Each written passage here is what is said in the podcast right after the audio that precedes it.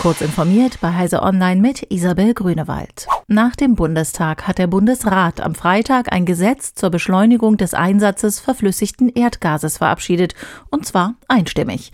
Mit dem von den Koalitionsfraktionen eingebrachten Gesetz soll die Abhängigkeit Deutschlands von russischen Energie, vor allem Gaslieferungen, gemindert werden.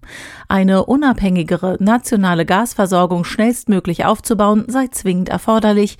Erdgas könne durch andere Energieträger kaum ersetzt werden, heißt es zusätzlich in der Begründung. Ein Großteil der Umsätze in dem boomenden Markt der Online-Werbung fließen in die Taschen von Google und Facebook. Mit einem neuen Gesetzentwurf wollen US-Senatoren sowohl aus dem Lager der Demokraten als auch der Republikaner diesen Zustand beenden. Ihr Entwurf sieht vor, dass große Konzerne nicht mehr Marktplätze auf Käufer- und Verkäufermärkten gleichzeitig betreiben können. In der Folge müsste zumindest Google große Teile des Werbegeschäfts abstoßen. Auch Facebooks Mutterkonzern Meta ist als explizites Ziel der US-Senatoren genannt. Ab einer Umsatzgrenze von 5 Milliarden Dollar im Werbemarkt sollen zusätzlich neue Transparenzpflichten gelten. Kritiker verweisen darauf, dass das Gesetz die tatsächliche Komplexität des heutigen Werbegeschäfts unterschätze.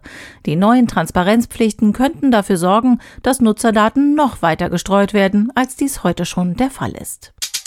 Der Facebook-Konzern Meta macht den bisher größten Schritt, um mit seinem teuren Zukauf WhatsApp Geld zu verdienen. Der Chatdienst öffnet für alle Interessenten die Plattform, über die Unternehmen mit ihren Kunden via WhatsApp kommunizieren können. Dafür stellt das Unternehmen eine WhatsApp Business Cloud API zur Verfügung, über die eine Integration des Messengers möglich ist. Der hessische Drohnenhersteller Wingcopter beabsichtigt in den kommenden fünf Jahren 12.000 Lieferdrohnen des Typs Wingcopter 198 nach Afrika zu liefern.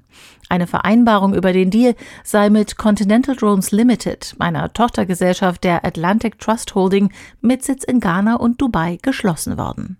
Die mangelhafte Infrastruktur behindere in vielen Teilen Afrikas die flächendeckende Gesundheitsversorgung und die Wirtschaftsentwicklung, schreibt Wingcopter. Mit den Lieferdrohnen können etwa Medikamente, Impfstoffe und andere wichtige Güter selbst in entlegene Gebiete des afrikanischen Kontinents gebracht werden. Diese und weitere aktuelle Nachrichten finden Sie ausführlich auf heise.de.